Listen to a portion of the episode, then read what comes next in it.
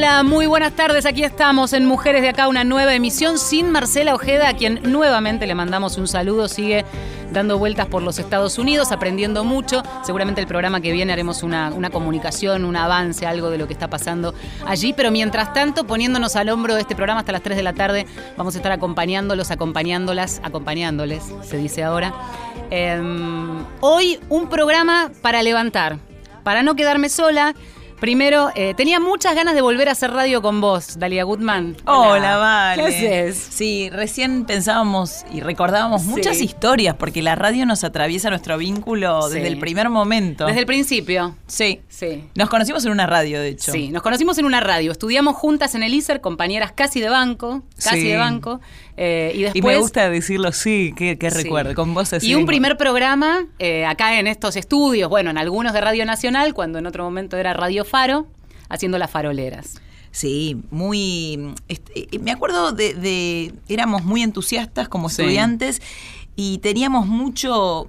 eh, A veces juntas, a veces por separado, de venir a pedir laburo acá a Radio Nacional. Y un día se nos ocurrió este proyecto Muy que por suerte no. Sí, muy mandadas. Y me parece que, que los que estudian carreras como de- de- que tienen que ver con los medios de comunicación, tenés que, que así, ser medio cara rota eh, y Sí. buscarte el espacio. Hoy más que nunca, en un momento en el que conseguir laburo en medios de comunicación se puede tornar difícil. En aquel momento querías ser una periodista seria. En algún Sí. momento derrapaste y te volcaste al humor. Algo así. Bueno, porque eh, sí, en realidad en el ISER eh, yo recontra quería ser más una Liliana López Foresi que otra cosa, quería, no sé, presentar noticias, no sé bien qué quería, y, y tenía como compañía a Vale San Pedro, que Vale era todo lo que yo no tenía, esa cosa como con cierta estructura que, que yo siempre carecí de ella, eh, una Vale siempre fue estudiosa, aplicada. ¿Alguna vez tuvimos un encontronazo porque yo te pedí la tarea y me dijiste, no, la hice y no te la voy a dar? comparto. Yo, ah, esta es una hija de puta. Pero después te la compartí al final, ¿o no? Sí, sí, sí. Después como que te diste cuenta. Sí, por suerte te calmaste y me la compartiste. Sí, porque yo era como más chantuna. Y un día me amigué con todo ese costado mío más caótico y desprolijo y me lancé al humor. Al humor, de eso vamos a hablar hoy porque tenemos otra invitada además, que sí es licenciada. ¿Sos licenciada? Ya soy licenciada. Licenciada en. Ciencias de la Comunicación, Manuela Manu Saiz. ¿Cómo va? Muy bien, muchas gracias por la invitación. Lo que nos conecta, lo que no nos conecta a las tres en realidad es que, este, no, a mí no, que ustedes hacen humor. Sí. Eh, no iba a decir a nosotras como comunicadoras, pero de todas maneras también comunicadora Dalia. Em, humor con perspectiva de género, podríamos decir. ¿Se puede? ¿Se debe? Y yo creo que se, A esta se debe, se debe. Se debe, pero pienso que estamos en un momento, no sé si Dalia comparte conmigo, de, de- como de mucha transición. Yo le decía a mi psicóloga el otro día, co- hablo mucho con mi psicóloga sobre mi carrera, eh, y le decía que me siento que el material que yo hice antes de la, de la tesina para, que, que hice para la licenciatura, que es un- una investigación sobre comedia y género, que ya no puedo sentirme igual con ese material, porque si bien yo lo hice con el trabajo de otras colegas, de analizar qué pasaba con los chistes y qué pasaba con el humor, eh, ahora yo me siento como que me subo al escenario y digo, esto es re heteronormativo, como que, como que me Uno pasa va que incorporando estoy, también Claro, eso. ¿De pero qué estoy año en el la- momento... Sí. ¿En qué momento hiciste la eh, tesina? y la- me llevó como dos años Sí. de, bueno, la escribí en una semana. Eso fue como, tuve mucho tiempo de leer libros, de pum, pum, pum, pum, pum, rellenarme el cerebro y me senté cinco días y ta, ta, ta, ta, ta, ta, ta.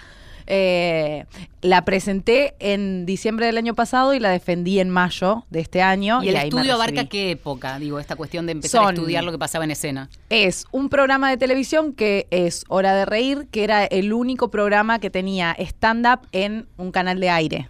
Entonces, por eso elegí ese, ese programa. También elegí en un medio porque era más fácil de, de como de congelar las variables para analizarlo. Si decimos stand-up femenino, ya entramos y caemos en una categoría que hay que tachar. Tachame la doble, sí, no, sí, hay que tacharla.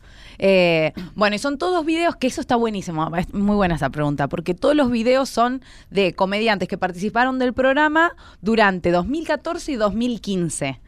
Y ya hay una enorme diferencia a este año los materiales de las comediantes, que por lo general, como nos cruzamos y nos conocemos, siempre vamos viendo qué está haciendo la otra. Materiales de las mismas comediantes que en su Claro, estudiaste. son, elegí 10 videos de 10 comediantes mujeres ¿La estudiaste, Dalia?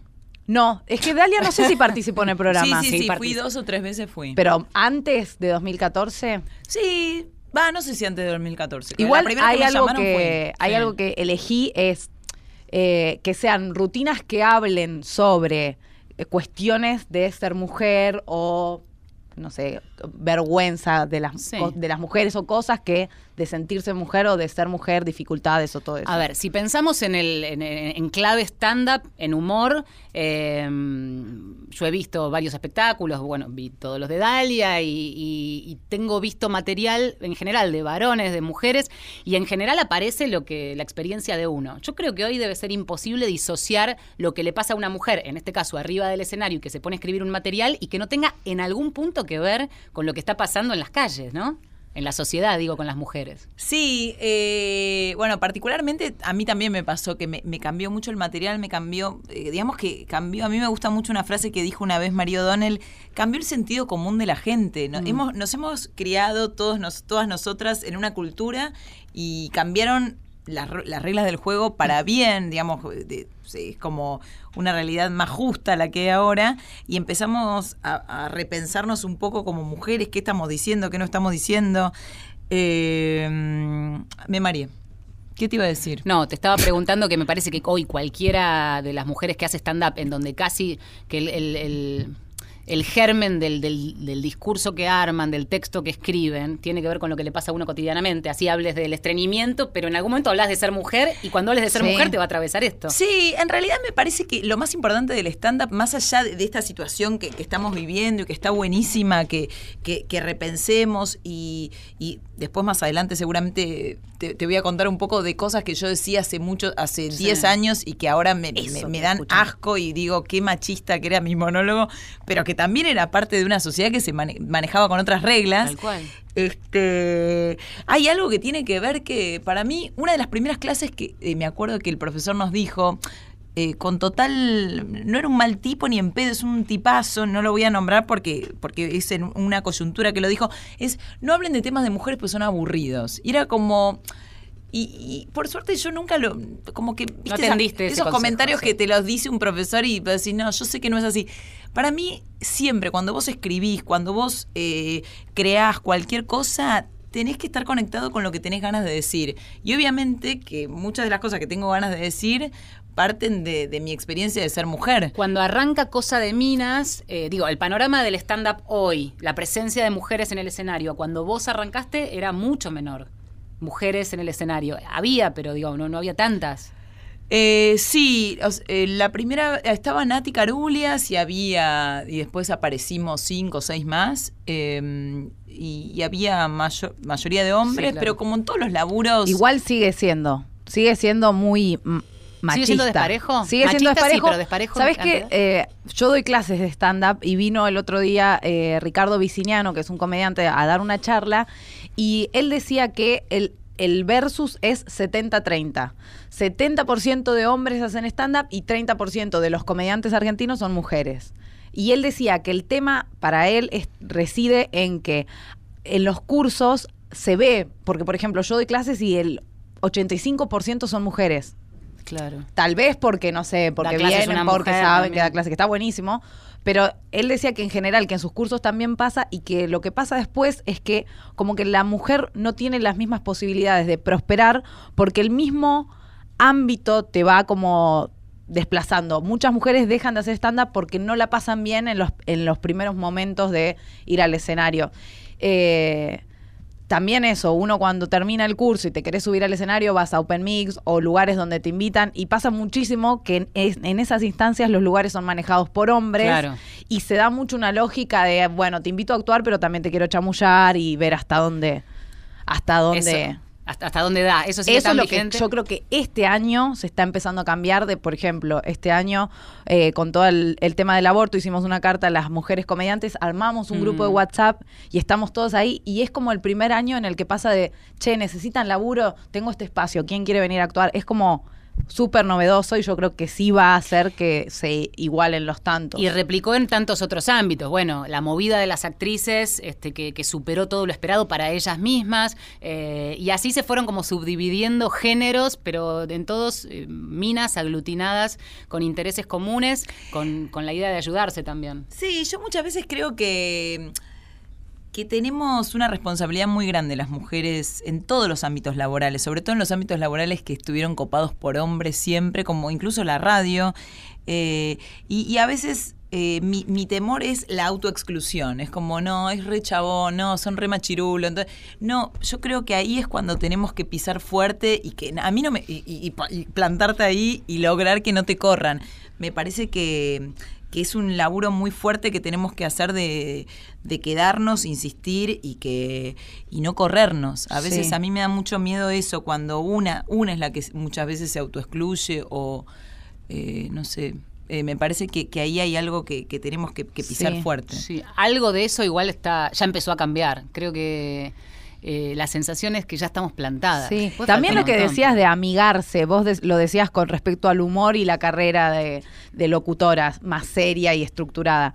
El amigarse con lo que uno es también creo que es algo colectivo, es el amigarnos con yo quiero hacer estos chistes y vos no me vas a decir que esto es humor minita, humor femenino como algo, una categoría Bueno, ojo con las es como- catedrales del feminismo. Ya vamos a hablar de eso. Em, Manuela Manu Saiz, eh, queremos escucharte. Tenemos un extracto Ay. A ver. de algo de tu material. Voy a una psicóloga que es mujer, hace cinco años, y yo creo que que sea mujer hace que la relación sea un poquito particular. Porque, por ejemplo, no sé, como tres veces por sesión me dice, ¿qué pensás? Y yo ahí me siento un poco el hombre de la relación, pero con la responsabilidad de contestar algo elaborado porque soy mujer. Y no le puedo decir lo que realmente pienso, como, no sé, mira, estaba pensando que me preocupan mucho las desigualdades sociales, las diferencias que genera el capitalismo. Tampoco le puedo decir cosas como, me encantaría operarme las lolas, porque ella no tiene tetas. Y se nota que la chatura es una bandera política que lleva. Entonces me lo tengo que guardar. Otra vez la psicóloga apareció. Mi psicóloga, pobrecita. Eh, justo acabo, hace una semana, acabo de mandar un mensaje a la persona que subió ese video pidiéndolo que lo baje. A ver, ¿y qué te pasa con eso? Está buenísimo. Y bueno, mira, justo es- esta es- era una revista de psicología que nos pidió que hagamos material temático con Angie y Maga, que son dos amigas mías que son también comediantes. Y justo la última juntada que hicimos a tomar mate nos pusimos a ver estos videos y nos reíamos y decíamos, ¿cómo podíamos ser tan machistas? ¿Cómo podíamos? Eh, no sé, eh, sí siento que hay como una semilla de interrogante de decir, bueno, ¿qué pasa con ser mujer? ¿Cómo me siento con otra mujer? Que, eh, pero sí pienso que ya está, estoy como hay, un poquito hay en una otra cosa que igual, em, siendo feminista y siendo este, militante por los derechos de las mujeres y demás, digo, el humor te permite un respiro, ¿no? Sí. Y una autocrítica. Y a mí me pasa que cuando... Si me río naturalmente y, y ese, y ese chiste me causó gracia, digo, hay algo del orden de lo, lo aprendido también, quizás malamente aprendido, pero si a mí el chiste me causa gracia porque me genera empatía, porque yo hago eso mismo, a ver, yo no soy solo la mujer que se preocupa por el frizz, pero sí me preocupo por el frizz. Entonces no me voy a hacer la que no me importa nada del frizz, de esto, de lo otro. Digo, hay características que me parece que no anulan este, el, el hecho de ser mujer, pero que son parte también de una. Y, y me parece que ahí el humor, ¿de qué manera? entra a jugarse en el momento en el que se ponen a escribir un monólogo y decís, esto lo dejo afuera porque es incorrecto políticamente, porque me van a tildar de machista, pero en realidad es un No, bueno, en ese super- sentido creo que, que sí, yo me rebanco. Yo si me dan ganas...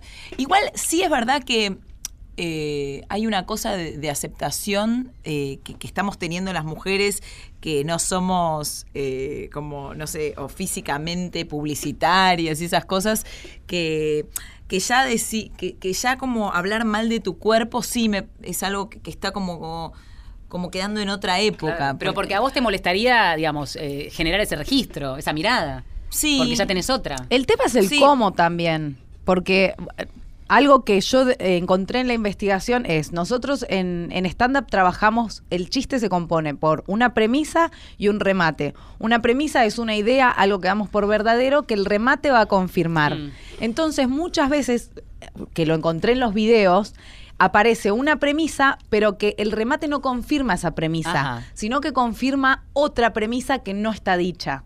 Por ejemplo, no voy a nombrar a la comediante porque no, o sea, a mí no, me parece que no es que sirve como para decir, ay, vos hiciste un chiste machista. Estamos todas, o sea, estamos Sí, todas sí. empapadas por la misma cosa.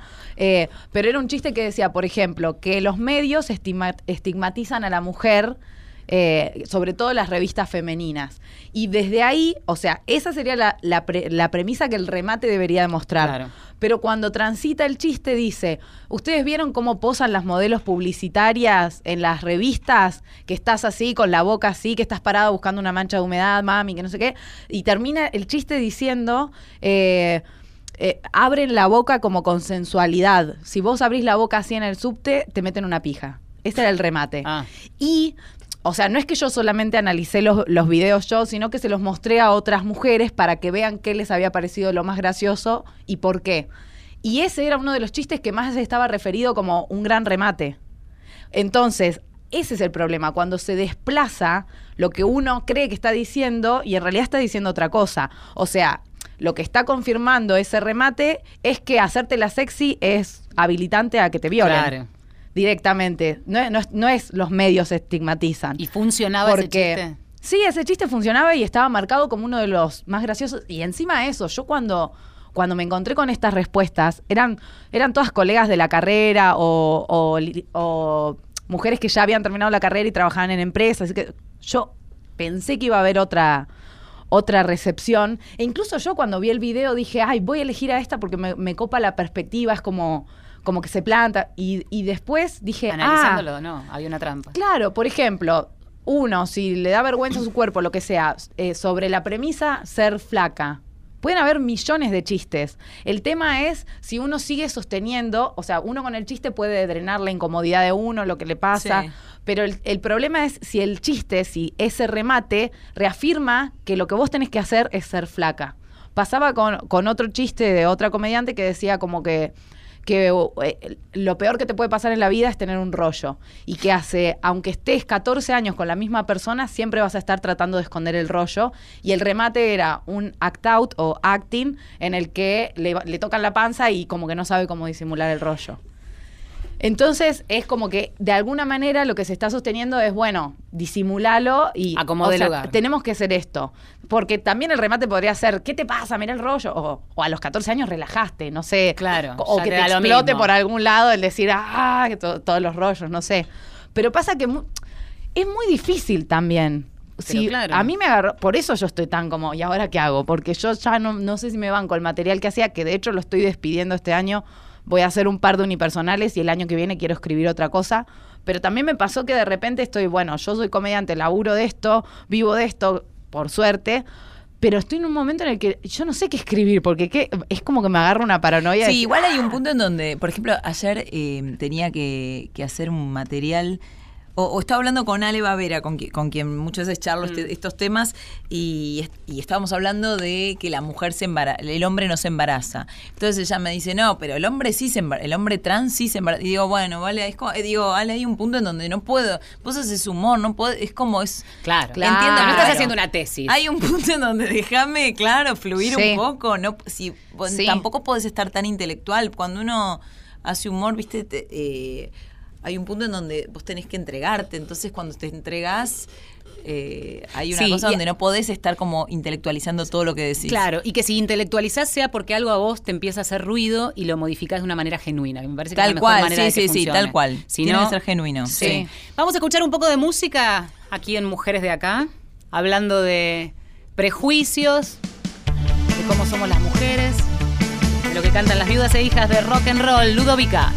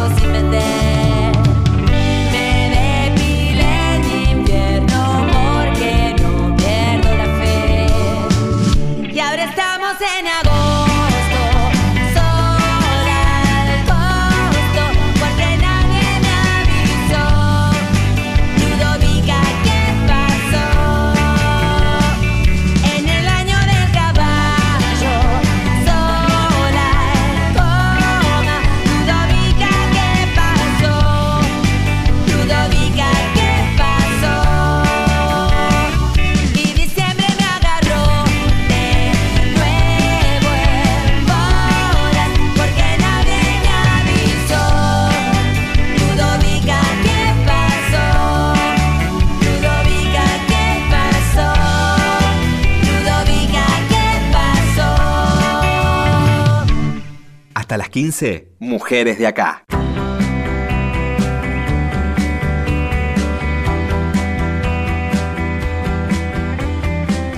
Y a propósito de la canción, no todas las mujeres estamos pendientes del horóscopo todo el tiempo eh, o del amor, como, como en este caso, ¿no? A veces sí, pero Oh, no sí, siempre. diría la faraona. ¿Qué pasa con, este, con los varones en relación a esta disputa, entre comillas, por el escenario o el espacio en el stand-up? Vos que hablabas de los porcentajes. Eh, ¿Te referís a los varones comediantes? Sí. Ah, yo pensé que me ibas a preguntar por mi pareja. ¿Qué pasa en casa? Eh, y pienso que hay, hay muchos que ahora sí están atentos, como por ejemplo a que sucedan cosas como que se le dé el mismo espacio a las mujeres que a los hombres. Por ejemplo, yo estoy ahora estoy en, en microteatro, en el ciclo de micro stand-up, y la, la- una de las productoras, es un equipo de productores y productoras, me decía, vamos que seguimos sosteniendo el mismo cupo, o sea, como cupo igualitario de comediantes, porque también es, es, eh, es una realidad que hay que como que abrir el espacio. Por ejemplo, con el ahora hay algunas comediantes que están como tratando de, de apuntar a que haya un cupo trans también. Está bien, no, no sé cuánto, o sea, yo conozco solamente una comediante trans que actué con ella, pero sí pienso que está bueno como abrir las puertas, porque también algo que decía, bueno, eh, que también se dio un poco con el cupo en el Senado de mujeres y de todo, decir, bueno, pero hay que estar capacitado para, hay que ser buen comediante. Bueno, pero también si, si más hombres se suben al escenario, tienen la posibilidad de crecer, un comediante crece en el escenario, sobre todo. Entonces, primero, abrir las puertas, que sea igualdad y después que podamos crecer. Sí. Porque si no te podés subir al escenario, es muy difícil también que puedas desarrollar una carrera. Dalia, ¿cuánto llevas de Cosa de Minas ya? Cosa de Minas eh, es el- la octava temporada. Octava. Y creo que en este punto a mí me sirvió un montón eh, inventar este, esta especie de, de- Es un unipersonal, pero, pero la- me acuerdo cuando, cuando, se, cuando lo quisimos empezar con Ale, que le queríamos poner Cosa de Minas, que mucha gente me decía, pero te estás re recortando el público, Claro. no te conviene, qué sé yo. Y, y a mí me ayudó un montón a crecer artísticamente, porque es como fue un show que me parece que funciona de alguna manera porque logré, es lo que, lo que yo buscaba en ese momento, eh, logré como que no me importe la mirada masculina. Eh, si bien a mí me encanta que vengan hombres a ver el show y, y sé que la pasan bien porque es un show donde hablo mucho de las cosas que nos pasan por ser mujer, eh, pude como liberarme de, de la mirada del hombre que muchas veces a mí cuando yo actuaba en grupos de, de Claro. varones me decían, ay Dalia, no queda bien que vos hables de eso siendo la mujer Sí. del grupo. Eso es algo que a mí me pasó en todos los ámbitos, Sí. cuando laburé en radio, cuando no queda bien que justo vos que sos la mujer, viste esta cosa de, de tenés que ser femenina, que esta, es un peso Sí. enorme. Claro. Eh, y entonces creo que me alivianó mucho esto de, bueno, hago un show donde digo lo que se me canta do- y, y creo que... que y fue- empezaste a sentir la, respo- digo, responsabilidad porque uno al principio se manda, ¿no? Con algo que tiene que ver con una expresión que probablemente sacás de adentro y que empezás a formatear. Y después, y sobre todo cuando el show empezó a crecer y va más gente, y esto se da en paralelo con un movimiento de mujeres que crece, empezás a sentir como una responsabilidad, ¿no? De, de que hay determinadas cosas que quizás no te salieron, pero las querés laburar para meterlas en el, aunque sea una pastillita o un apunte. Yo o- con los años empecé a sentir mucha responsabilidad, empecé a sentir que muchas chicas eh, tal vez mm, podía ser un buen ejemplo para, para algunas chicas de aceptación, de diversión. Para tus colegas de- también. Ay, bueno, Sí. gracias. Eh, obviamente me han pasado cosas en el camino que, que me han incluso obligado a pensar. Yo era muy como, era de esas comediantes que era como, bueno, a mí me importa que se rían y me chupo todo. Y en un momento me di cuenta que tenía que ser mucho más responsable, que que, que tenía que estar como, como más atenta. Yo era un poco co- tenía como tanto miedo también a veces a confrontar con el otro que, que dejaba pasar cosas. Entonces, nada, tuve que aprender también a, a hacerme responsable del lugar que, que empecé a, a tomar Claro. en el stand-up y, y- y algunas chicas que, que escuchan realmente Sí. lo que decís. Sí, yo sí, era como sí. muy bueno. Asumir esa responsabilidad, entender el lugar que te tocaba dentro de la escena en este caso. Como y- que si yo decía algo medio bruto, decía, bueno, me surgió así en el momento. Y después me di cuenta que no, no, que no, es una irresponsabilidad pensar eso. Está muy bien. Mm. Estamos en Mujeres de Acá, hacemos una breve pausa y ya venimos. Hasta las 15. Mujeres de acá. Marcela Ojeda y Valeria San Pedro. Mujeres de acá. Yo no sé qué ven en la televisión, no, no miran televisión, es como que se zambullen ahí adentro. Y lo que me saca de quicio no es que mire la tele, por mí mira con lo que quieras, pero lo que me saca de quicio es que no me registres. O sea, estamos en el mismo ambiente, estamos solos, registrame un poco. Por eso es que las mujeres necesitamos reprocharle cosas para que nos presten atención. Viste, yo está, está ahí, digo, ay, le tengo que quemar la cabeza con algo ya, le tengo que reprochar algo ya. Viste, y empezar. Vos vas a estar todo el día ahí tirado, no te pensás mover, no vamos a hacer nada un rato que tenemos para conversar de algo, no me vas a preguntar nada, cómo estoy, cómo están mis cosas, no, no, ahora no me preguntes algo, pues yo te estoy diciendo esto, ¿eh?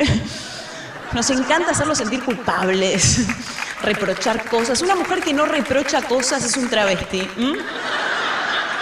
Sepan. Otra cosa que nos cuesta mucho controlar a nosotras es el tema del llanto. Pero esto no lo hacemos de malas, te lo juro, es el organismo que te lo pide. Es como que tenemos un tanque acá que empieza a hacer glu, glu, glu, glu. Y vos no querés llorar, te lo juro, no querés llorar, ¿viste? Porque ya sabes que tu marido va a decir, ahí está tarado, otra vez se pone a llorar, pero no lo podés evitar.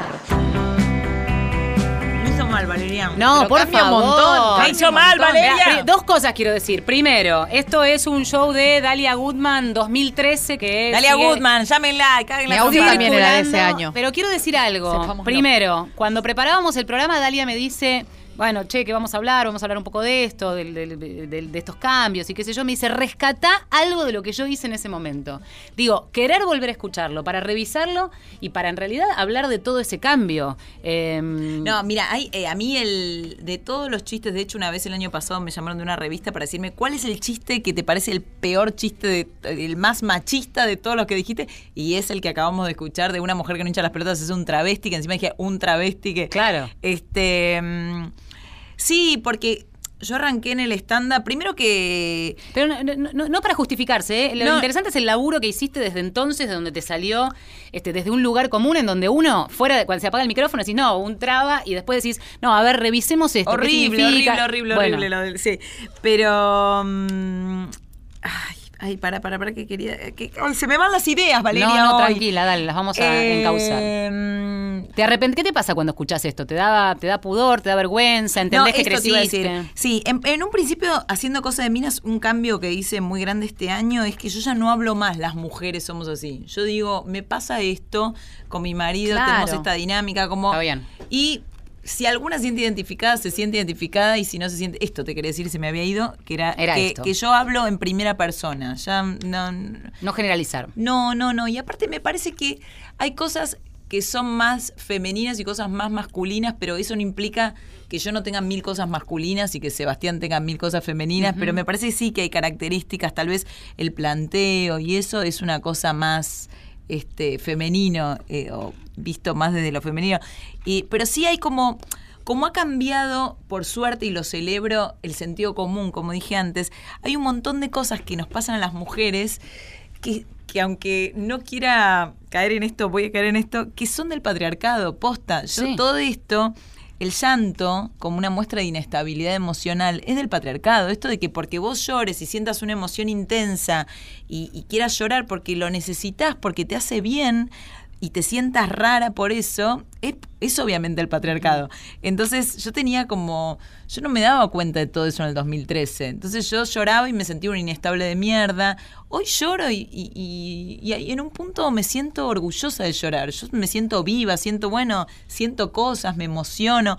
No lo veo más como una inestabilidad emocional. Como un defecto. Claro. Hay un nuevo chiste ahí. En, el- en la diferencia. De el aguantar el llanto y ahora largarlo. Lo- Como sí. que puede, o sea, muchas cosas creo que quizás cambian un que se poco el enfoque. y en realidad la situación es la misma. Digamos, no, es negar, no es negar que existe esa situación, sino reformular el chiste. Tal cual. O, o por ahí el chiste puede ir por el lado de cómo te rebalsa el tanque y que sea gracioso eso, de ver. Claro, la el problema no es cuestionar el tanque, sino el tanque Sí, está, no, no, no, lloramos. soy un Yo tanque sé, que claro. está aguantando que no se rebalse. Hoy sigo hablando del llanto y lo hablo más desde este costado que lo estoy Claro. diciendo hoy. Y, y aparte me parece que, que esto no es hombre-mujer, porque eso también es algo que, que yo soy muy cuidadosa. Esto no es una pelea de hombres contra mujeres. No, claro. Esto es algo cultural que afecta a los hombres también. Porque los hombres que se veían obligados a no llorar, porque si no eras un maricón, er- te afecta un montón como ser humano. Entonces me parece que, que este movimiento es totalmente humano, va más allá de, de quién es el bueno y quién es el malo. No, Acá no, estábamos todos perjudicados por esto y las mujeres sintiendo eh, sí esta cosa muy extraña por las cosas que nos pasaban, que, que nos pasan, que sí en muchas cosas somos distintos. Esto es una realidad, como Sí. decías vos antes. Hay un montón de cosas que nos hacen distintos. Físicamente somos distintos. Eh, entonces, eh, me parece que muchas veces las minas nos sentimos raras, porque de repente te vi, eh, no sé, por estar indispuesta es como, ay, no, que nadie se entere. Y es como, bueno, pero es algo que le pasa a mi Sí, cuerpo, claro. quiera o no quiera. Entonces me parece que, que todo este movimiento está bueno porque tiene mucho que ver con, con aceptar realmente quién sos.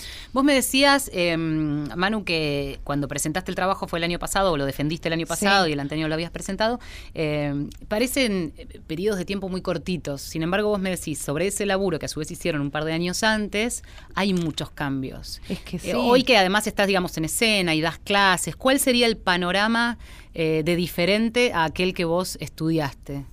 Eh, yo creo que cambió muchísimo y que todas las comediantes estamos creciendo en eso y eh, así a los tumbos, a base de equivocarnos y volver. También, no sé, por ejemplo, algo que me gustaría hacer es, había un chiste de, de Laila Roth que yo la adoro, es una comediante que me encanta. Y era, eh, eh, el chiste de ella fue el votado como el más gracioso, dos chistes de ella, y uno era sobre, sobre la incomodidad de hacer caca en, en otra casa. Sí. Y, y ella dice, ahí sí, como que la premisa es confirmada por el remate. Dice que le que es algo que el machismo hizo con nuestros cerebros, el hacernos sentir vergüenza de, de algo que es natural.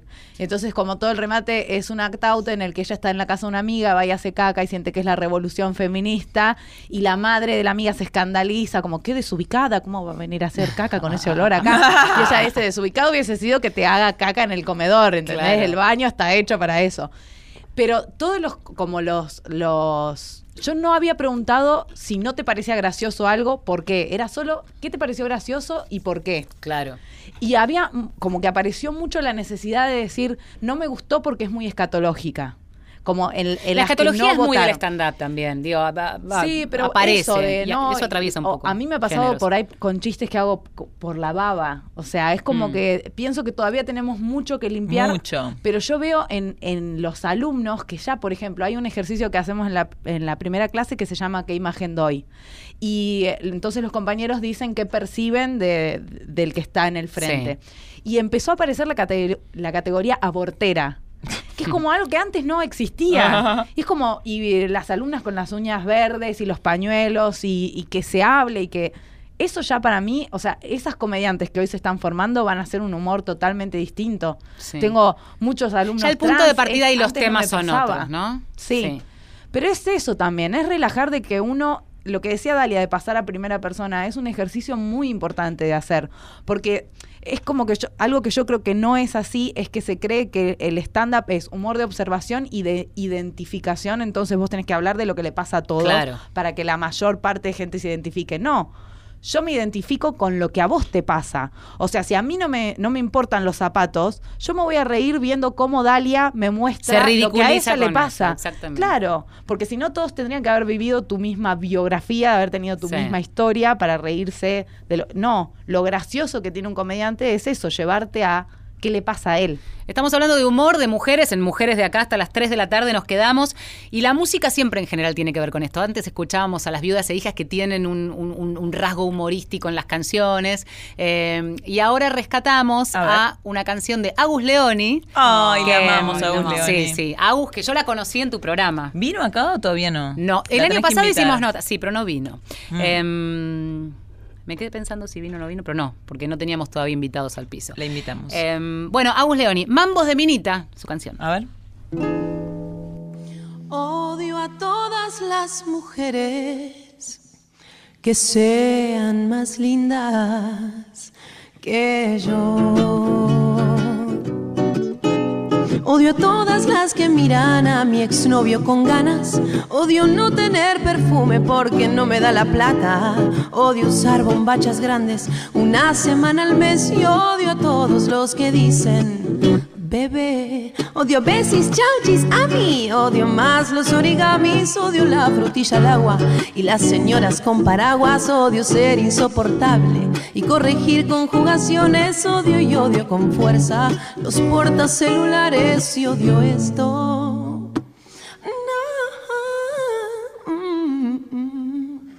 Es tan innecesario como ordenar el armario. Odio mi cara cuando bostezo y odio estar pendiente de mi peso. Odio tener una más grande que la otra. Odio los emoticones y mis canciones. Odio los te amos de las groupies de banditas y odio tanto tener mambos de minita. Mamos de minita, mamos de minita. Tengo mamos de minita.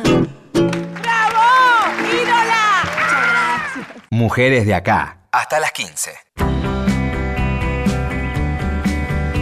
Seguimos en Mujeres de acá. Agus Leoni con un tema que, mientras lo escuchábamos y lo tarareábamos, también nos abría otro debate, ¿no? Esta histórica, maldita premisa prejuiciosa de que las mujeres están enfrentadas entre sí. ¿No? Y es un tema, porque aparte, eh, viste que siempre cuando, me acuerdo cuando, en otra época sobre todo, que si a vos te tocaba una jefa mujer o tenías compañeras mujeres, era, ay, qué... qué- era Rivalidad. como- sí, sí, sí, absolutamente. Y ahí sí también creo que nos comimos un buzón enorme las mujeres porque... mm, me, me parece, si bien hay de todo, hay mujeres muy hijas de puta, obviamente, hay mujeres todos, muy eh. conchudas, somos seres humanos. este, me parece que no es lo que prima la rivalidad. Me parece incluso, y esto lo pienso de verdad, sin que- querer enfrentarme a los varones, pero creo que el varón es mucho más competitivo que la mujer. Que, que, que ya vos ves los juegos de los niños y son mucho más competitivos que los de la- Sí. las mujeres. Y, y creo de verdad que hay una cosa mm, de, de las mujeres, eh, no todas obviamente, pero de una gran mayoría que somos muy solidarias. Sí, pero además por esta empatía que tiene que ver con reconocer la situación en la que estamos. Y cuando te ves en inferioridad de condiciones, no de capacidades, de condiciones respecto de, eh, de, de- de la situación social, laboral, etcétera, etcétera, etcétera, ahí generás como esa empatía naturalmente. Querés que a la otra le vaya bien, que ocupe, que ocupe un, lugar más. Y no sos aparte- vos, era la otra. Claro, eso por un lado que, que me parece que, es bastante genuino, que muchas veces te pasa, bueno, eh, como creo que mucho en esto de que una mujer eh, entusiasma a otra. Cuando una abre una puerta, se- se van, hay muchas ahí atrás eh, y eso es muy agradecido. Como si ella se animó, yo también me voy a animar. Este, mm, sí, hay algo que, que funciona muy así. Eh, ay, me miraste Sí. como. Me, tengo Me que paso decir la palabra. No, Sí. porque me está pasando algo terrible. Que iba a decir algo que estaba Acá. buenísimo y se me fue también. Yo lo voy a anotar. La me pastillita. Me miró como diciendo. Hacelo vos el gol. Me dieron una Eh, genialidad, eh, después yo, la voy a decir. yo quiero decir dos cosas que A mí me parece que como que esa, esa rivalidad es totalmente falsa y eh, yo lo pienso desde mí, en mi entorno. Todo- todos los potenciadores han sido mujeres. Yo, mi psicóloga, también que la nombro un montón, parezco re desequilibrada, pero mi psicóloga es clave para mí. Mi psicóloga, mi ginecóloga, como mi nutricionista. De repente yo empecé a ver, hubo un día que hice un video de que soy profesionalmente lesbiana, dije, pero es como, sí, en mi, mis colegas, o sea, con las que yo arranqué a ser chicas de pie, son mujeres. eh, y hay algo que a mí me, me encanta hacer ahora, que es como que antes por ahí sí era como más calladita con eso, es como demostrar lo que me pasa, con, sobre todo con las colegas. Por ejemplo, ayer estaba viendo un programa que se llama Pasado de Copas y estaba con Iba Yarini y yo estaba viendo en la computadora desde mi casa, me estaba cagando de risa sola y tenía el celular cargando en la pieza y fui hasta el celular y agarré en el grupo y puse chicas por favor vean esto Claro. Connie buenísimo y ella después me mandó un mensaje y me dijo gracias porque yo Sí. estaba medio dudosa de no sabía cómo Sí. iba a pegar Le digo es genial y eso de- para mí, por ejemplo, Dalia es una súper colega. Yo siempre que se, o sea, se lo puedo decir a mis alumnas o eh, es como Sí, está buenísimo porque es, mira, fíjate, lo acaba de hacer. Escuchamos el tema de Agus, hay que invitarla a Agus acá. Es como todo el tiempo estar Sí. pensando Hmm. en el entorno. Sí. Entonces, demostrarnos el amor y empujarnos, yo creo que es algo que yo estoy haciendo mucho como ejercicio de, de, de apertura. Les- pero antes de eso, les voy a decir para que lo vayan pensando y Sí, que lo sí, anotes sí. vos Yo ya de que me anoto olvides. todo, chica, porque estoy Porque no, me pasa algo con hablar de humor y viste que racionalizás todo. Quiero que en algún momento en, los, en el rato que queda de programa, cada una apele al chiste o que más le funcionó o el que más le gusta hoy, de los que sí, sí, así como rechazamos aquel material que quizás en, un- en algún momento nos hizo ruido, pensemos en un material que hoy las representa, que les gusta, un chiste, algo que con el que dicen, con este me identifico. Ahora volvé a lo tuyo. No, eh, con esto de, de trabajar con mujeres, a mí me pasó justamente con Agus Leoni eh, hace 3, 4 años y con Ale. Teníamos una reunión de laburo y yo me empecé a sentir muy mal. Me empecé a sentir muy mal y ellas como me prepararon tipo una camita, me taparon, me sirvieron un té. Y yo digo, un poco esto es laburar con mujeres también. Jamás un varón te va a hacer eso. Y yo, yo dormí una siestita y después me sentí bien y seguimos la reunión. Y me parece que, que- que eso también hay una energía femenina que, que nos ayuda mucho, que, que es este. Eh, no sé, que tiene una cosa que ver con, con el cuidado que, que es muy linda y Sí. que, que me acuerdo que ese día dije, ah, está buenísimo esto, porque... Y por el otro lado, otra cosa que, que me pasa y que mm, el otro día justo tenía una entrevista laboral con, un, con una persona de un lugar que es todo muy de varones. Y yo le decía, ¿sabes lo único bueno del machismo eh, con respecto a lo laboral? Que yo tuve que romperme tanto el orto para, para no sé, para crecer y para que me den bola y para que eh, me presten atención, que siento que estoy como triplemente preparada que, que un varón en un punto. Bueno, eso pasa en muchos ámbitos. en Sí, como que tenés que estudiar el triple y tenés que demostrar el triple, tenés que, no sé, demostrar para demostrar mucho. Entonces, en un momento decís, bueno, ya estoy como bastante. Llega un momento en donde ya te sentís sólida, pues sí, me rompí tanto el, el lomo. Sí, que ya este, e- e- esta expresión sobre todo de romperse, ¿no? Rompí es tan patriarcal. Sí. Pero bueno, Sí, que bueno, estamos menos, aprendiendo. lo bueno es que termina siendo. Este, y sí, eh, es- es muy cierto. formada en un Sí, punto. Sí, sentir que para estar a la altura uno tiene que, que- que prepararse que remar mucho. Este, ustedes me levantan la mano cuando se acuerden del chiste. Ah, hay que hacerlo. Hay que Dale, hacerlo. decilo, Hay dos que estoy decilo, pensando. decilo. Hay uno que, Sí. que Dalia va a estar, creo que, o sea, sé que tiene el mismo chiste. Apa. No, mismo Chorra. chiste, ¿no? No. Pero la, la misma premisa, que tiene que ver con los piropos, porque es un video que yo siempre le paso a los alumnos cuando vemos remates. Ay, pero eso también es otro material que Bueno, me queda re viejo. Pero ver, bueno, piropo. uno que como sí fue un- el uno tema de que- los piropos. Yo era... eh, No, no me lo cuentes. Ah, quiero que me lo hagan. Ah, no, Claro. no, Qué difícil, no. vale Ah, lo que tiene que tengo que hacer toda la primera parte. Uno cortito. Bueno, No, antes de por irnos, sí. ejemplo, A hay uno que sigue funcionando que a mí que lo voy a despedir este año y es como que me da un poco de tristeza porque a mí me redivierte hacerlo, que es el sobre el flequillo de petera. Ay, decímelo. No sé las veces que a mí me dijeron, se ¿Viste? enojaban por algo. Escuchame, una periodista formal, formada. Y no sabés. Era, ¿tenés el flequillo? Flequillo petero. En un Bueno, momento me puse, me- en un momento me puse de, de nombre de, de, en el, en el Twitter, eh, flequillo pet. Sí, muy, muy. Pero sí, Claro, podría ir por cualquier lado.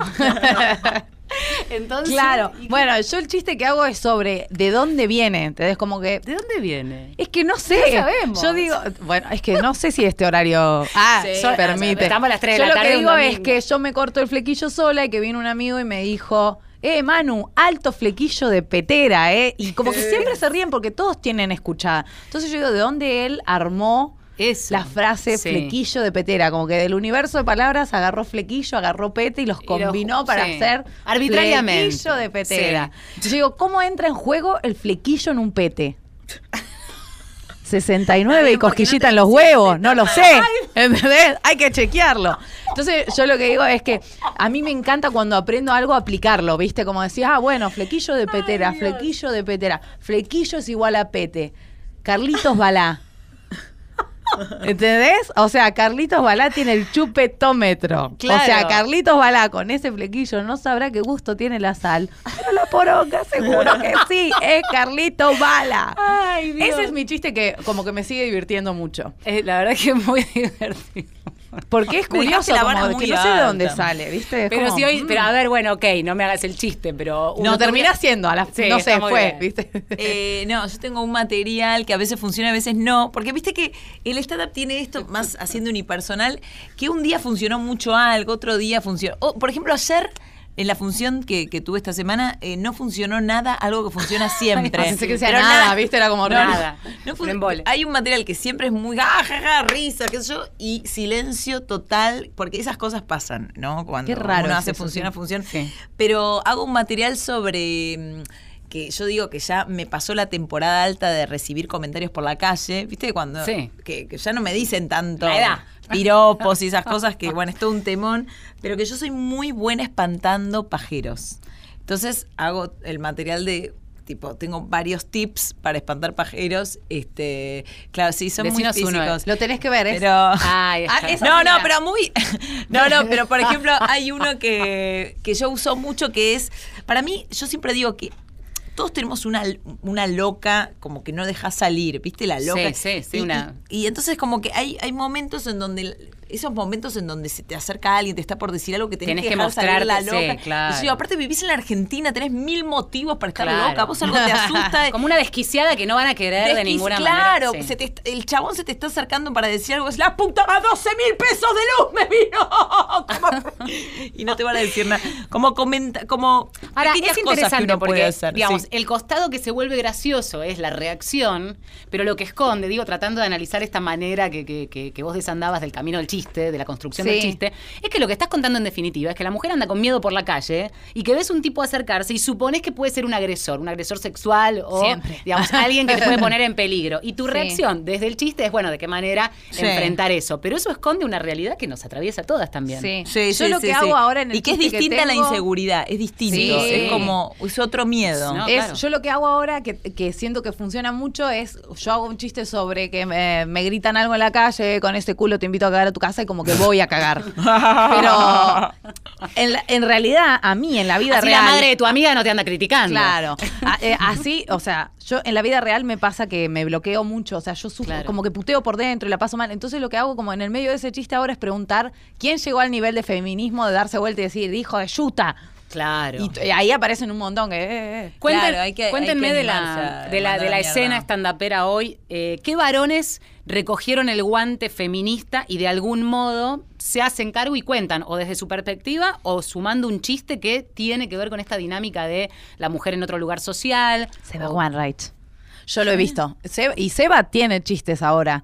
El del, eh, en el, ay, no sé si lo puedo spoilear, parece que es Obvio. spoiler del show, pero el chiste sobre dónde dejas, con quién dejas a tus hijos cuando te vas, Ah, que le dicen a mi mujer y yo también que soy el varón- ¿Y vos no padre. sabés el show de tu marido? Sí, sí, sí, sí, sí. Ah, yo soy muy fan de ver cosas, o sea, es como Claro. que tengo todo Es que archivado. está muy bien. Me parece Eh, interesante gusta que esa mucho. deconstrucción, nosotros hablamos también mucho de, no, no sé si varón feminista, que es una idea que a veces hace un poco de ruido, pero sí el varón que está metido con nosotras, son nuestras parejas, nuestros amigos, nuestros colegas, Sí. eh, que están viviendo todo esto, que les interesa este, también ocupar un lugar porque a ellos también les afecta y de alguna manera lo incorporan. ¿Naturalmente o no? Es que sí, yo pienso que un poco y un poco. Eh, pienso que ahora lo mejor que podría hacer cualquier comediante que esté haciendo chistes es dejar de hacer chistes con mi germu la rompebola, mi mujer que viste que Sí, la mujer te rompe las pelotas, la escucha. bruja. Eso, bueno, estaría buenísimo que lo puedan Claro. dejar de lado, pero Claro. no sé, a mí me Había un chiste que me encantaba de Fer Sangiao, que justamente daba vuelta a eso. Eh, Esto incluso as- fue hace 5 o 6 años que hacía unos videos donde todo el tiempo decía, me rompe las pelotas, esta mina me... Y era como todo... Eran todas situaciones muy graves. Por ejemplo, decían, mi amor, te quiero decir que, bueno, el médico nos dio el resultado de tu examen. No me rompa las todo el día rompe las eh, Mi amor, eh, mira, el techo se está cayendo. Mira, nos vamos a quedar sin techo acá. Pero vos siempre rompés las pelotas. Como que jodía que la mina diga lo que le diga. Pero me rompen las pelotas. Claro, Me eso también es una forma de como demostrarlo, de decir, bueno, viejo, estamos siempre diciendo que rompen las pelotas exageradamente. Es que tienen responsabilidad, por eso digo, no es solo digamos, esta construcción cultural o esta deconstrucción cultural nos, nos convoca a todos y, y de alguna manera en, en- en este, eh, en este tema del humor también los tipos se tienen que sentir interpelados. Es- me imagino que existe también alguna cuota de sobreactuación en todo esto como en Y- todo. Y, puede Debe ser. haber. Sí. Estoy. Igual bienvenido, más bienvenida, este, por lo Sí. menos la voluntad de aprender, este, que, que el chiste este que se sigue haciendo, el de- claro, el Sí, de, el el de la, bruja, El de la eh, bruja. la bruja. Ay, por favor, El de la sí. bruja, ya Pero está. ya simplemente con que den espacio y no. Porque eso que, que decía de, ay, no, no hagas este tipo de humor, ay, las mujeres no son graciosas. Hay muchos prejuicios que siguen circulando. Pero de- sí. Incluso en el programa que yo analizaba, era como el humor femenino, la dama de la noche. Por ejemplo.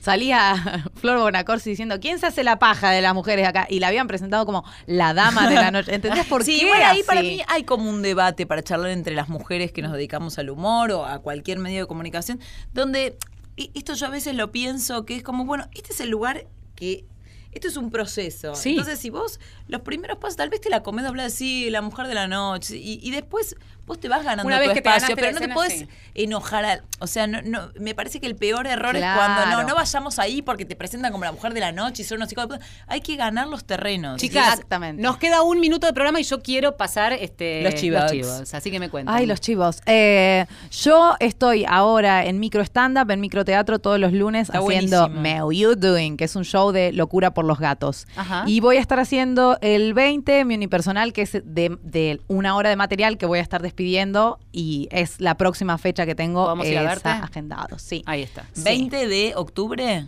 20 ¿Dónde? de octubre en Stand Up Club. Ay, Muy me encanta ese lugar, es nuevo. ¿Vos, Dalius? Sí. Yo estoy los miércoles y jueves en el Liceo Comedy, ahí en el liceo, en Rivadavia 1499, eh, con Cosa de Minas. Los invito, quedan octubre y noviembre y terminamos. No sé bien cuándo vuelve, así que vengan antes de noviembre. Bueno, voy a Ah, volver a ir. Ya sí, fui varias aparte veces. está recambiado, ¿vale? Sí. Esto es un show, Cosa de Minas es un show que lo único que no cambia es el nombre. Después el show El- cambia, cambia permanentemente. permanentemente. Y Yo cada dos meses voy. Sí, y no, y justamente el tema de la deconstrucción es un tema al- que le dedico mucho tiempo en el show hoy en día. De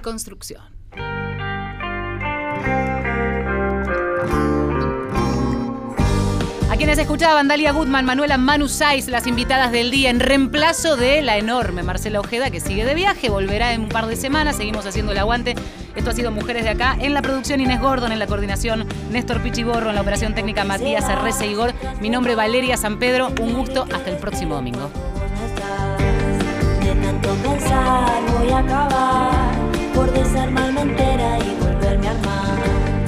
Cuando te vas vas a viajar,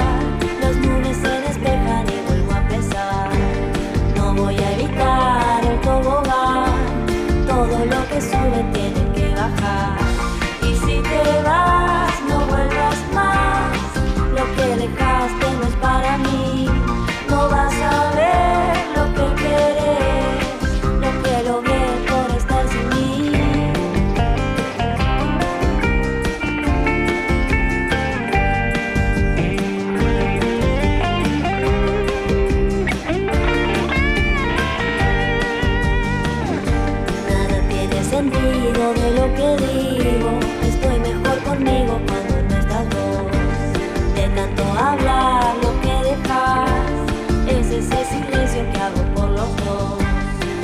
voy a evitar el tobogán. Todo lo que sube tiene que bajar. Y cuando te vas, vas a viajar. Las nubes se despejan y vuelvo a empezar.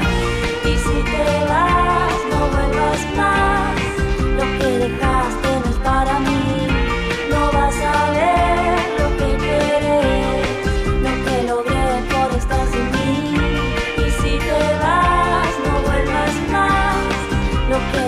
lost in